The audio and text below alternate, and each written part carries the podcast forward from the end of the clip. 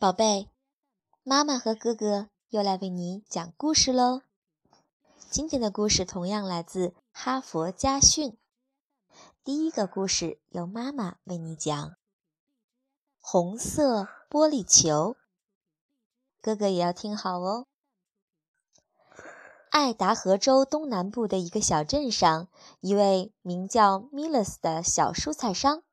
在经济大萧条的时期，米勒斯先生总是在路边摆一个小菜摊。镇上的人办完事回家时，就顺便到这里采购一些新鲜的蔬菜。当时食品和钱都极度紧缺，物物交换就被广泛采用了。在镇上有几个家里很穷的孩子，他们经常光顾米勒斯先生的菜摊。不过，他们似乎并不想购买什么东西，只是来欣赏那些在当时非常珍贵的物品。尽管如此，米勒斯先生总是热情地接待他们，就像对待每一个来买菜的大人一样。“你好，巴里，今天还好吗？”“你好，米勒斯先生，我很好，谢谢。这些豌豆看起来真不错。”“可不是吗，巴里？”你妈妈身体怎么样？还好，一直在好转。那就好。你想要点什么吗？不，先生，我觉得你的那些豌豆真新鲜呀。你要带点回家吗？不，先生，我没钱买。你有什么东西和我交换吗？用东西交换也可以呀。哦，我只有几颗赢来的玻璃球。真的吗？让我看看。给你看，这是最好的。看得出来。嗯嗯，只不过这个是蓝色的，我想要个红色的。你家里有红色的吗？差不多有吧。这样，你先把这袋豌豆带回家，下次来的时候让我看看那个红色玻璃球。一定。谢谢你，米勒斯先生。每次米勒斯先生和这些小顾客交谈时，米勒斯太太就会默默地站到一旁，面带微笑地看着他们谈判。她熟悉这种游戏，也理解丈夫所做的一切。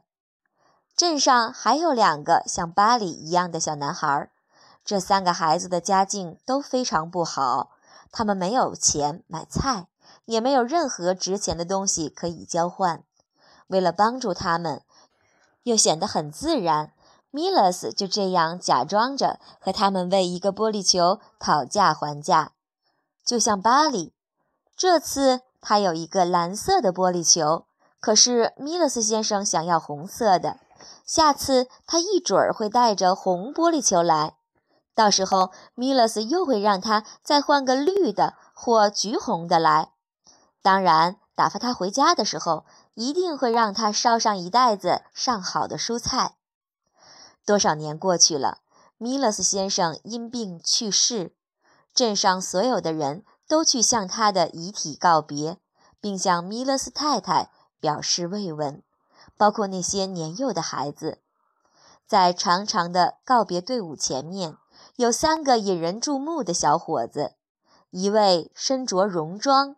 另两位头戴礼帽，身着笔挺的黑西服、白衬衫，相当体面庄重。米勒斯太太站在丈夫的灵柩前，小伙子们走上前去，逐一拥抱他，亲吻他的面颊，和他小声地说几句话。然后他泪眼蒙蒙地目视他们在灵柩前停留，看着他们把自己温暖的手。放在米勒斯先生冰冷苍白的手上。这三个小伙子就是当年经常用玻璃球之类的小玩意儿和米勒斯先生交换蔬菜食品的那几个穷孩子。在同米勒斯太太握手慰问的时候，他们告诉他，他们多么感激米勒斯先生，感谢他当年换给他们的东西。现在，米勒斯先生。再也不会再对玻璃球的颜色和大小改变主意了。这三个孩子也再不需要他接济度日，但是他们永远都不会忘记他。虽然米勒斯先生一生从没发过大财，可是现在他完全有理由认为自己是爱达荷州最富有的人。在他已经失去生命的右手里，正握着三颗晶莹闪亮的红色玻璃球。同情心是可贵的，但同情常常会不自觉地演变为对自我的炫耀和对他人的可怜。如果是这样，同情已不是同情，同情就变成了。虚荣和轻视，付出了同情又不流露，这是平常人难以做到的。米勒斯先生做到了，因为他付出的不仅是同情，还有爱。第二个故事由哥哥为你讲：皮斯阿斯的结局。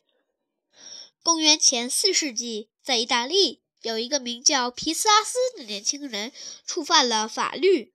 被判绞刑，将在某个择定的日子被处死。皮斯阿斯是个孝子，在临死之前，他希望能与远在百里之外的母亲见最后一面，以表达他对母亲的歉意，因为他再也不能孝敬母亲了。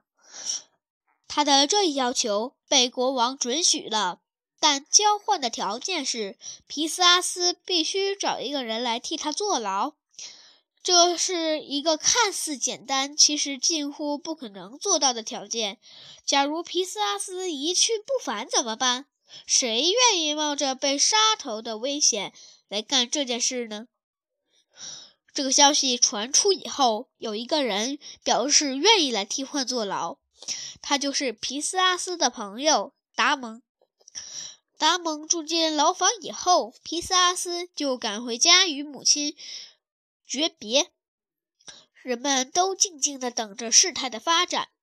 日子如水一样流逝，眼看刑期在即，皮斯阿斯却音讯全无。人们一时间议论纷纷，都说达蒙上了皮斯阿斯的当。行刑日是个雨天，因为皮斯阿斯没有如期归来，只好由达蒙替死。当达蒙被押赴刑场时，围观的人都笑他是个傻瓜，也有人对他产生了同情，更多的人却是幸灾乐祸。但行车上的达蒙不但面无惧色，反而有一种慷慨赴死的豪情。追魂炮被点燃了，绞索已经挂在达蒙的脖子上，胆小的人吓得闭紧了双眼。他们在内心深处为达蒙惋惜，并痛恨那个出卖朋友的小人皮斯阿斯。千钧一发之际，在淋漓的风雨中，皮斯阿斯飞奔而来，他高声喊着：“我回来了，我回来了！”这真正是人世间最最感人的一幕。大多数人都以为自己是在做梦，但事实不容怀疑。皮斯阿斯已经冲到达蒙的身边，他们紧紧地拥抱在一起。大概只是一会儿的功夫，国王便知道了这件事情。他亲自赶到刑场，要亲眼看一看自己如此优秀的子民。喜悦万分的国王立即为皮斯阿斯松了绑，亲口赦免了他。